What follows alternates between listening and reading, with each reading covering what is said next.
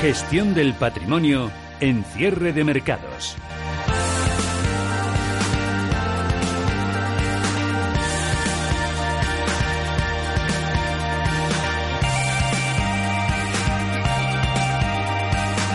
Tertulia de Mercados, Gestión del Patrimonio, hoy con Gonzalo Lardíez, es gestor de AIG Banca Privada. Hola Gonzalo, ¿qué tal? Muy buenas tardes. ¿Qué tal? Buenas tardes. Y con Álvaro San Martín, de gestor de Alinea Global. ¿Qué tal Álvaro? Muy buenas tardes. Hola Fernando, buenas tardes. Bueno, eh, hemos empezado realmente bien. Esto parece que marcha, tiran los bancos, parece que ahí empiezan a soplar ya aires de cambios en la política monetaria. El primer día de mercado no estaba tan claro. El, primer día caímos un 1%, pero desde sí, entonces parece que Cataluña ya un poco nos hemos empezado ya a olvidar de todo ese asunto. Todo viene muy rápido y se va muy rápido. Y volvemos otra vez, eh, vuelve a aparecer el reflation trade, eh, inflación, bonos, eh, bueno para financieros, malo para defensivos. de vez en cuando pues aparecen, digamos, esta historia de inversión y esto es como lo del lobo. Tantas veces se avisa que alguna vez será, será la definitiva y parece que en este entorno se dan todos los condicionantes para que sí que realmente pues la inflación esté más sostenida de lo que ha estado en el pasado en los últimos años. Eh, hay pues, ciertas presiones en muchos aspectos, de esto Álvaro sabe un poco más y la parte de salarios pues es un poco sobre todo en Estados Unidos la que la que hay más expectativas de que pueda generar más más presión, con lo cual pues todo esto afecta a todos los activos, a la renta fija por segunda derivada a la renta variable y eso es un poco son las dinámicas que han empezado pues moviendo el mercado estos 12 días que llevamos. Muchísima actividad también en el mercado de renta fija, no solo por esas supuestas fake news de, China de que iba a dejar de comprar deuda de Estados Unidos, pero hemos visto eh, un pequeño terremoto, se puede decir, en el mercado de deuda con por lo menos el volumen de ventas ha sido superior al de otras etapas. Sí, yo, yo creo, yo me quedo un poco. A mí me gusta más cuando se producen los movimientos por, por fundamentales que por noticias como esta que comentabas, Fernando, de lo de China, ¿no? Que se dice un día, se niega al siguiente y desde luego eso no es nunca bueno que ajustes se produzcan por cosas que no, que no son de las puras fuerzas de mercado de la economía, ¿no? Yo creo que, que lo que está pasando es un poco lo que decía Gonzalo. O sea, hoy, por ejemplo, no sé si habéis visto la revisión, no sé si fue ayer, de AIREF, de la previsión de crecimiento, solo por decir España, ¿no? Es un 0,84 trimestral, eso es casi un en fin, es muy claramente por encima del 3% anualizado en el cuarto trimestre, a pesar de que ha sido un trimestre, en teoría, eh, afectado por la incertidumbre. Y lo bueno es que no es una cosa que solo esté pasando en España, es que prácticamente mires a donde mires, toda la economía global está creciendo mucho y lo está haciendo de forma sincronizada. ¿no?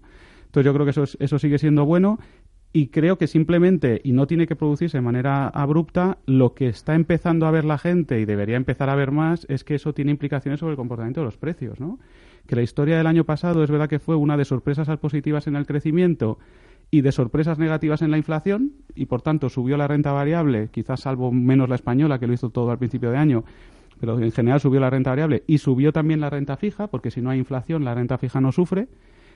Pero este año yo creo que la economía va a seguir dando buenas noticias, por tanto, en principio, pues la renta variable no tiene por qué dar una gran sorpresa negativa, pero es la renta fija, un poco en línea con lo que venimos comentando en otras ocasiones, la, que tiene pendiente un ajuste que hacer, ¿no? Eh, que es simplemente que los tipos a largo tienen que adaptarse a crecimientos más altos y a inflaciones progresivamente más altas.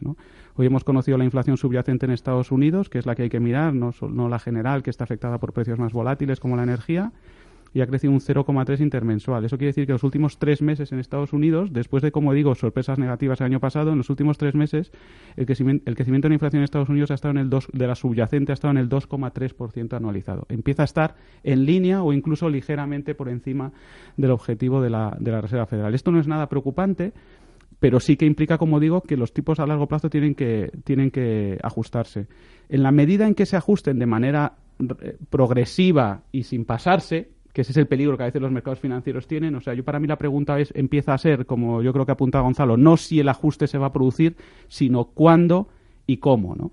Yo creo que cuanto antes se produzca, pero empiece, pero sea de manera progresiva, pues yo creo que se puede producir sin generar grandes heridas en otras clases de activos. Yo no creo que la renta variable se tenga que, que pegar una torta impresionante, sobre todo la europea. Yo creo que la americana quizás sí que está algo más cara, pero creo que todavía estamos a tiempo de que el proceso sea razonablemente tranquilo.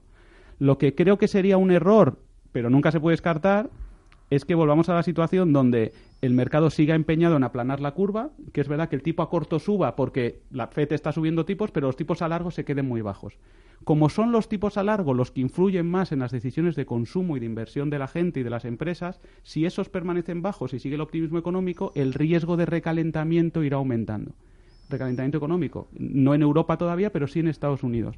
Y no olvidemos lo que hemos dicho, eh, que en Estados Unidos pues acaba de aprobar una reforma fiscal, que Trump está hablando de, hacer una política de infraestructuras en un momento donde, como digo, el paro es muy bajo la economía ya crece mucho, ¿no? Al 3%. Entonces, yo creo, ya digo, yo creo que lo que hay que, un poco lo que yo vengo diciendo, creo que hay que huir de los bonos a largo plazo, que es donde ahora mismo está el peligro, y, y, esperar a que los ajustes sean lo razonablemente tranquilos como para que no afecte a otra clase, a otra clase de activos. Sobre el cuándo, alguien tan importante y popular como Bill Gross dice que ya ha comenzado ese mercado bajista en el mercado de bonos. Sí, lo que pasa es que eh, no lo sé. Yo, entiendo que también él, debe estar corto en bonos. ¿eh? Sí, él estará corto, yo también estoy corto, pero, pero por, otro lado me extraña un poco, y oye, Bill Gross es una, una institución y no voy a ser yo el que lo critique, ¿no? Porque parecería idiota, aunque yo creo que se le puede criticar, pero no me voy a atrever.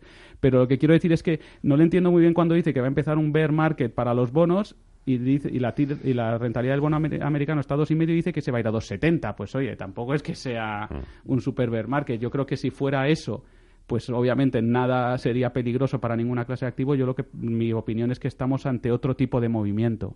O sea, acordaos o que se acuerden los oyentes que el tipo a largo plazo en Estados Unidos, un promedio histórico, puede estar más próximo al 5 Obviamente no nos vamos a ir al 5, muy probablemente, pero desde luego el 2,70 a mí me parece, se me antoja muy corto como el ajuste que necesitan los tipos a largo cuando la economía crece al 3 y la inflación ya ronda el 2. Son crecimientos nominales del PIB del 5 y por tanto tipos a largo, yo no sé, a mí del 3,5 no me espantan para nada, ¿no? Entonces, como digo, yo creo que si ese ajuste se produce de manera relativamente eh, progresiva, la renta variable puede aguantar, sobre todo la europea. Yo, la americana a mí me genera más dudas aunque hay mucho optimismo, y en eso estamos, ¿no? Y luego si, si, si ya no sé, estoy hablando muy seguido, Fernando, tú córtame, pero solo por, y ya le dejo a Gonzalo también, luego de las empresas habla él, pero, pero quizás a mí lo único que me empieza a, mosquear como economista, no como gestor, es ahora lo que se ha puesto de moda, que ya, ves, ya sabéis que el mercado a veces va por modas, ¿no? El año pasado, a principios, todo el mundo estaba diciendo que el euro iba a irse por debajo del 1 y a la paridad,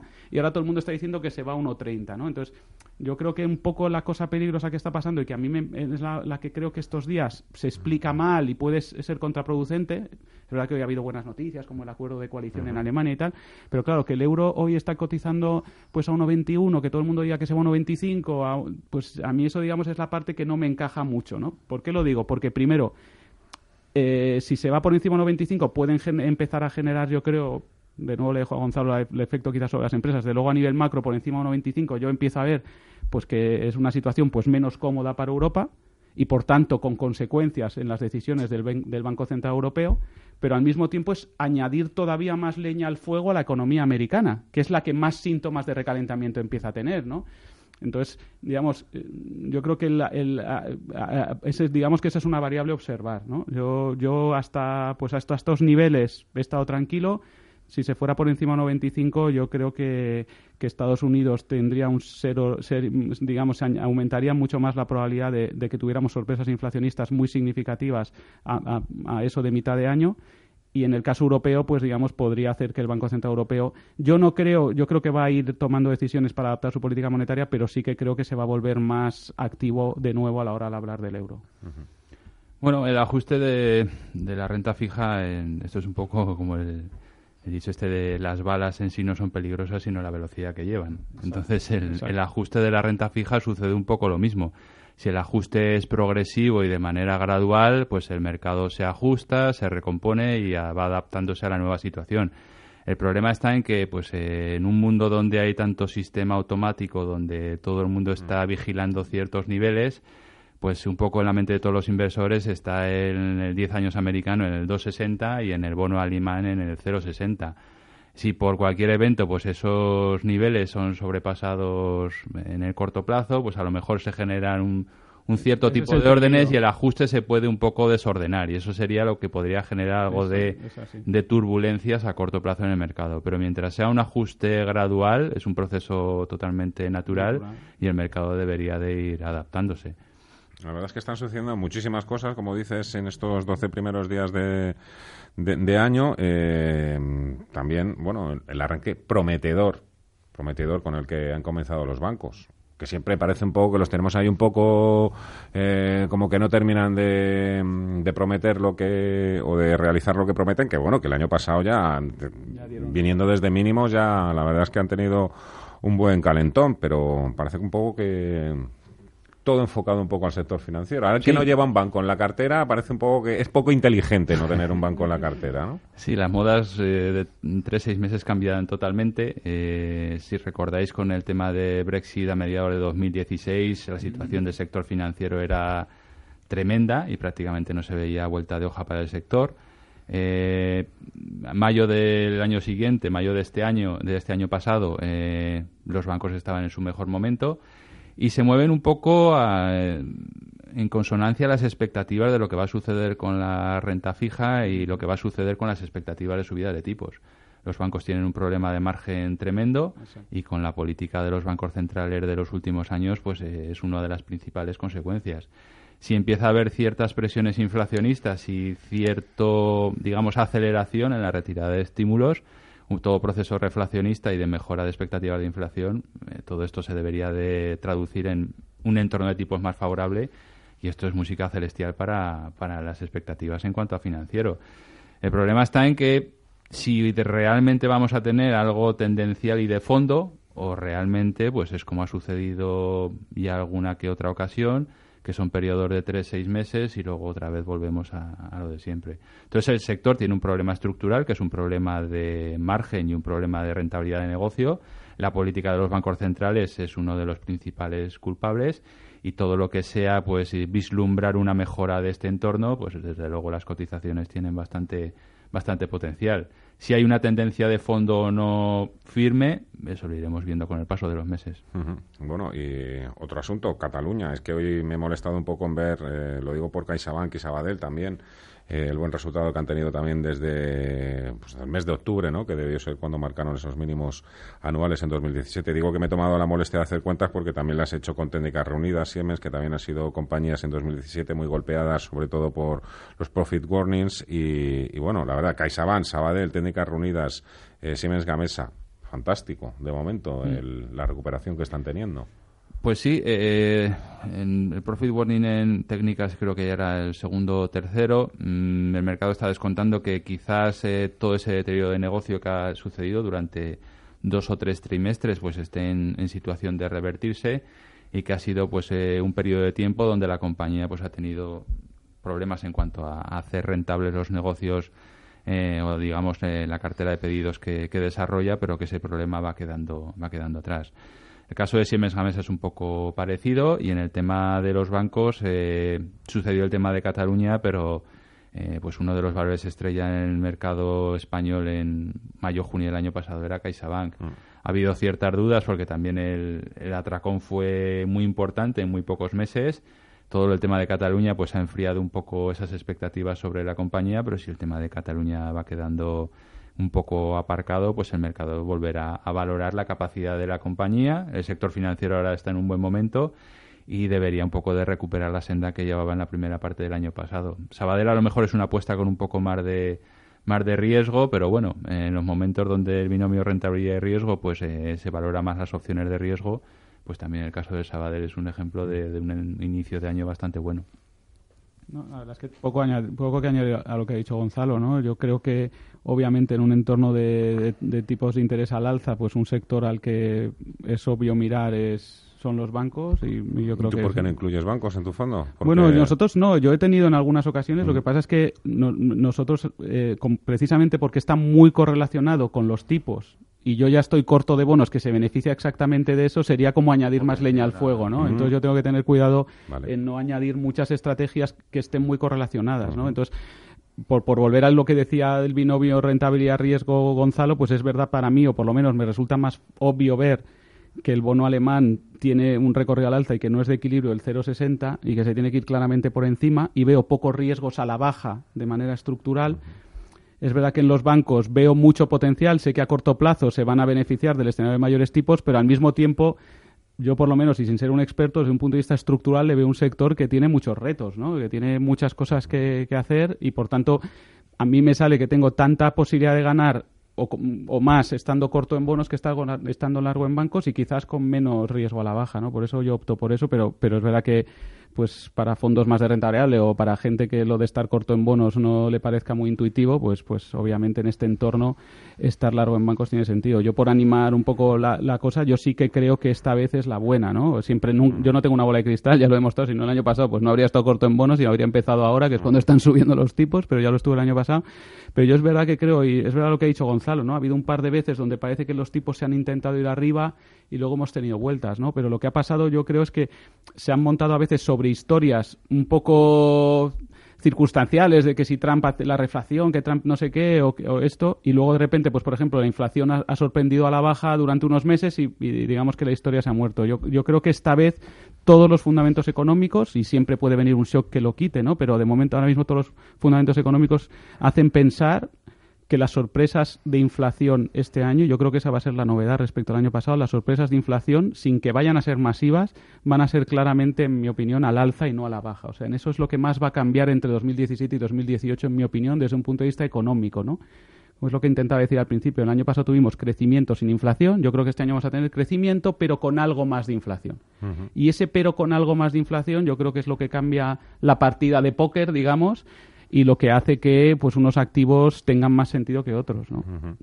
Em, es correcto, por ejemplo, también, lo digo porque yo hoy se lo he pedido también a, una persona, eh, intenta averiguar cuáles son las empresas del mercado español que tienen un mayor nivel de apalancamiento por si les puede afectar más o menos eh, esa posible subida de los tipos de interés.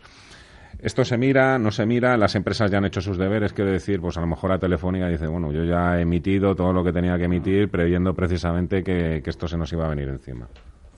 Sobre todo, mucho más que mirar el, apalancamiento de, las empresas es eh, si el apalancamiento es adecuado para la tipología de negocio.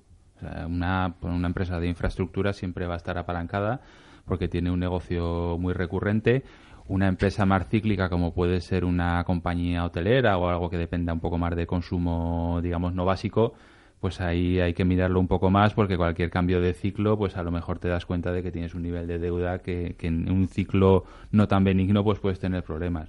Entonces hay que mirar cada compañía, pero especialmente cada, cada sector porque cada sector tiene unos niveles, eh, digamos, eh, medios o adecuados de, de apalancamiento. el problema en las empresas generalmente no es de deuda, el problema de la mayoría de las empresas y de la mayoría de los negocios es de rentabilidad. Y es por lo que prácticamente todos los sectores o todas las compañías han intentado tener la casa en orden, que es lo que tienen o pueden controlar, el tener una eficiencia poder ser máxima y cuando venga la mejora de negocio, la mejora de márgenes, pues eh, bienvenida sea es un poco lo mismo que sucede con el sector financiero. La materia prima, que son los tipos de interés, es algo que ellos no controlan porque viene impuesto pues un poco por el, por el Banco Central de turno. Entonces, ¿en qué han estado todos estos años? Pues en tener el balance lo más saneado posible, en tener una estructura de costes lo más eficiente posible y cuando vengan la subida de tipos tienes el balance y la estructura preparada para, para recogerlo. Pero en general, casi toda, a nivel agregado, el problema en general de casi todos los sectores no es un problema de endeudamiento, como podía haber sido o como fue en algunos casos en la crisis del 2008. Ahora es un problema de rentabilidad, pues en donde en casi todos los sectores, salvo cosas muy concretas, los márgenes son bajos, hay mucha competencia y hay que darse de tortas pues, para conseguir su trozo de, pastel. Y esto llevado a, a nivel Estado, eh, Álvaro, tenemos un billón de, deuda a los españoles. Evidentemente, cuando suban los tipos se van a encarecer también los costes. Eh.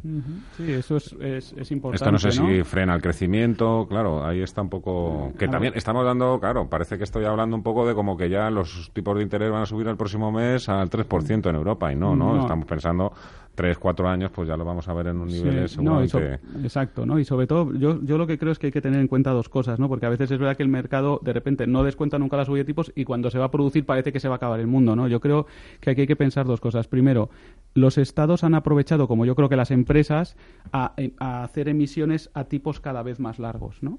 ¿Eso qué quiere decir? Que si tú tienes emitido un bono a 10 años, puesto al extremo, no es exactamente así, ¿no? Y lo emito hoy y no lo tengo que repagar a 10 años, un poco que suban los tipos mañana no me afecta a mi coste de deuda, porque yo ya tengo emitido ese bono, ¿no? Para que os hagáis una idea, ahora mismo creo que la duración media de la deuda pública española, la duración media, que es el vencimiento medio, digamos, son siete años y medio. Eso quiere decir que en promedio un bono del Estado vence en un periodo de siete años. Con lo cual, aunque los tipos hoy subieran 150 básicos, en un día, que no lo van a hacer, eh, no, no, habría un aumento en esa proporción, obviamente, de, de, los costes financieros, sino que sería un efecto que se absorbería a lo largo de siete años. ¿Qué quiere decir eso? Que ahora mismo pues, existe muchísimo más, mucho, muchísimo más margen que el que existía en el pasado eh, para adaptarse a una subida de tipos que, que, como va a tener un impacto progresivo, pues lo que implicará es que obviamente pues tenemos que intentar ir teniendo, y eso siempre es así, y más cuando la economía va bien, pues los déficits públicos irlos reduciendo, pero digamos que tenemos, que tenemos margen, ¿no? Tenemos margen en ese, en ese sentido. Luego el otro efecto es que eh, yo, por ejemplo, os, os, lo digo claramente, yo estaba más preocupado por la sostenibilidad de la deuda española hace unos años que ahora porque yo no pensé que el mercado le fuera a comprar deuda española a 10 años por debajo del 2% o por debajo del 1,5%, no sé a dónde ha llegado a estar, a qué tipo de burradas ha llegado a estar, ¿no? Entonces, claro, cuando tú emites una deuda al 1,5% es mucho más fácil de pagar que cuando la emites al 5%. Digamos que, aunque suena un poco raro decirlo, quien le ha comprado un bono a España al 1,5% ya le ha hecho un poco de bailout al Estado español, porque en lugar de exigirle un 5, si pensaba que el billón de euros es un problema, no debería haberle nunca prestado al uno y medio, pero como ya lo ha hecho, digamos que ahora mismo le ha dado margen de maniobra al Estado español, ¿no? Con lo cual, mayor duración de deuda, el hecho de que ahora mismo estemos pagando precios bajos nos da más margen. Y luego el tercer, el tercer elemento que hay que tener en cuenta es que los tipos a largo van a subir en esta ocasión y salvo, como decía Gonzalo, que tengamos movimientos abruptos, que ya veremos, yo espero que no se produzcan, van a subir como reflejo de una mejora macroeconómica. ¿Vale? O sea, España no está en recesión, España está creciendo al 3%. España no está en deflación, sino que está empezando a tener algo de inflación. España, por tanto, el PIB nominal está creciendo a ritmos del 4%. ¿Eso qué quiere decir? Que puede permitirse tipos en ese entorno sin que generen unos grandes problemas. Otra cosa es si nos fuéramos a 5, a 6 y tal. Pero quiero decir que, que cuando, primero, tienes un vencimiento de la deuda largo, segundo, partes de tipos bajos y tercero, la previsible subida de tipos va a venir acompañada de una mejora del crecimiento o de un sostenimiento de ese crecimiento, pues en principio la, cosa es sostenible. Lo cual no quiere decir que no tengamos un alto nivel de deuda y que, por tanto, el mayor error que podríamos caer es pensar que estos tipos a largo se van a mantener siempre y, por tanto, el gobierno mantener déficit públicos como están ahora en, en torno al 3%. Eso nos haría que dentro de unos años estuviéramos en una situación seria de problema de sostenibilidad, precisamente además por los temas de envejecimiento que todos conocemos. ¿no? Por tanto, un poco el mensaje es, hay tiempo, no tiene por qué pasar nada abrupto, pero lo que hay que aprovechar es este tiempo para ir reduciendo el déficit público de manera significativa en los próximos dos años, yo diría. Ha empezado ya la temporada de resultados en Estados Unidos, de momento bien, y dentro ya de unas semanas empieza todo el baile también en Europa. Bueno, nos esperan en general grandes sorpresas, salvo alguna cosa puntual que pueda suceder un poco fuera del guion pero con todo este escenario que, se está comentando, pues eh, habrá algunas compañías que se quedarán por encima en alguna partida, o bien en ventas, o bien en neto, pero en general el, el, fondo o lo que se percibe es que va a ser una temporada aceptable, eh, en general positiva, y el mercado al fin y al cabo no vive de los resultados, al fin y al cabo es el pasado, el mercado vive de expectativas, y un poco pues es lo que se pueda descontar en próximos trimestres o en cada sector en este nuevo entorno pues de mm, posiblemente mayor inflación un entorno de tipos cambiante pues cómo afecta esto a, cada compañía o a cada, o a cada negocio. Y en ese sentido pues el mercado empieza a descontar y esto lo podemos traer al hilo de lo que está sucediendo con eh, financieras o, o, sectores a lo mejor más defensivos o más proxy a bonos como pueden ser las eléctricas que están teniendo un entorno más complicado eh, eléctricas, por ejemplo, el, ETF de eléctricas en Estados Unidos con el SP subiendo ha hecho lo mismo, pero para el otro lado. Entonces, dentro de ese entorno, pues eh, igual que pasa con los índices que suben un 10%, pero hay valores que hacen un 25 y otros un menos 10, pues este entorno no es igualmente de benigno para todo el mundo y es donde pues habrá que discriminar un poco discriminar un poco qué sectores por lo menos en, el corto y medio plazo se benefician más de estas expectativas que ahora está empezando a, descontar el mercado. Oye Gonzalo es más fácil o llevadero ser gestor de lo llamado growth o el momento en empresas que están por ejemplo en subida libre o ser un gestor más de tipo value, de los que buscan valor, empresas que están baratas, que son buenas empresas, con flujo de caja, etc, etc. Lo digo porque ahora mismo yo, yo entiendo que habrá muchos gestores de que dirán, bueno, pues Amadeus, la verdad es que está, va como un tiro, o Viscofan, o IAG, y, sin embargo, el inversor value, ¿qué pasa? Que, eh, o sea, el, gestor value, no sé, eh, ¿se, le paga más o mejor por encontrar precisamente buenas oportunidades? Bueno, siempre hemos dicho, desde luego, desde mi punto de vista, que el, yo veo value más como una, quizás una filosofía que como un estilo de, de inversión. Entonces, pues eh, constantemente hay, hay, que adaptarse, eh, cada cual intenta tener su propia filosofía o su propia metodología, pero constantemente hay que revisarlo eso, por lo menos como lo entiendo yo, al entorno que tienes en cada momento. Eh, si yo fuese, por ejemplo, un gestor de, de renta fija con un modelo predeterminado, en algún momento de mi carrera tengo que meter que hay un invitado nuevo, que es la actuación de los bancos centrales, que va a distorsionar el comportamiento de, cómo lo ha hecho la renta fija históricamente. Entonces, esto que sucede en la renta fija, pues también puede suceder en, en, la, renta variable, porque todo lo que sucede en cuanto a intervención de tipos. Entonces, yo creo que es más eh, adaptarse al entorno que hay en, en cada momento. A lo mejor eh, lo que podía parecer pues eh, una yield pues no muy atractiva, por ejemplo, hace unos años del 5%, hoy en día es un chollo. Y esto en cuanto a las valoraciones de las compañías sucede lo mismo. Entonces hay que adaptar pues eh, todas las valoraciones y las expectativas al entorno que hay. Yo en la parte que veo más compleja hoy en día es eh, los descuentos de flujos de caja siempre son más un arte que una ciencia, porque es descontar un poco lo que va a suceder en el futuro qué probabilidades se le asignan y traerlo eso al presente. Eh, hoy en día, con un entorno tan cambiante, y hablábamos antes de ahora descontamos inflación, a los 3 seis meses otra vez eso se viene para atrás, tener visibilidad de dónde van a estar las compañías dentro de un tiempo, descontar escenarios a futuro, para mí es hoy en día lo, lo más complicado. Y sobre todo lo más complicado porque cuando en general hablas con las compañías, muy pocas tienen un margen de seguridad o una a ciencia cierta saben dónde va a estar su negocio el año que viene. Suceden cosas cambiantes y esto mismo que vemos en el mercado se traslada también a la evolución de los negocios. Mm. Entonces, el, no tener esa visibilidad es un poco lo que, lo que más dificulta. Y eso y luego adaptarse al, entorno. El entorno es cambiante y como los inversores no solemos poner las normas, pues nos tenemos que adaptar en cada momento a lo que, a lo que marca el mercado. No, yo es que vamos, estoy, no, estoy muy de acuerdo, ¿no? Lo que es verdad es verdad que, por ejemplo, es evidente, ¿no? La actuación de los bancos centrales, pues hay, hay que tenerla en cuenta, ¿no? A mí, de todas maneras, hay una cosa pues de la, en general de la filosofía value, yo a veces digo que había que subvencionarlos, ¿no? Porque, porque me parece el tipo de inversor que contribuye, y yo lo intento ser, aunque, aunque parezca una cosa rara, yo intento meter filosofía value a la inversión desde un punto de vista macroeconómico, porque yo creo que los mercados funcionarían mejor si lo que la gente se dedicara a hacer es analizar las compañías, analizar los bonos, analizar la macro, hacerse su propia composición de lugar sus valoraciones, compararlas con los precios y comprar o vender en función de eso, ¿no? Es verdad que suena como muy utópico, pero, pero la verdad es que si todos actuáramos así, en lugar de que hubiera muchos que lo que hacen es intentar anticipar qué va a hacer el mm. vecino y actuar en consecuencia para anticiparse un poco, mm. pues digamos, yo creo que los mercados funcionarían mejor. hay una persona que... viene y participa también en estas tertulias que se enfada mucho cuando le pregunto por el IBEX. Él me dice a mí, pregúntame por empresas, que a mí lo que me gusta es analizar empresas, no dónde va a estar el IBEX 35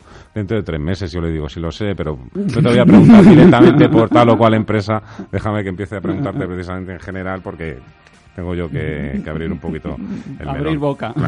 Álvaro San Martín, gestor de Alinea Global, y Gonzalo Lardias, gestor de AIG Banca Privada. Muchísimas gracias a los dos, que paséis buen fin de semana, espero veros la próxima. Chao. Igualmente. Adiós.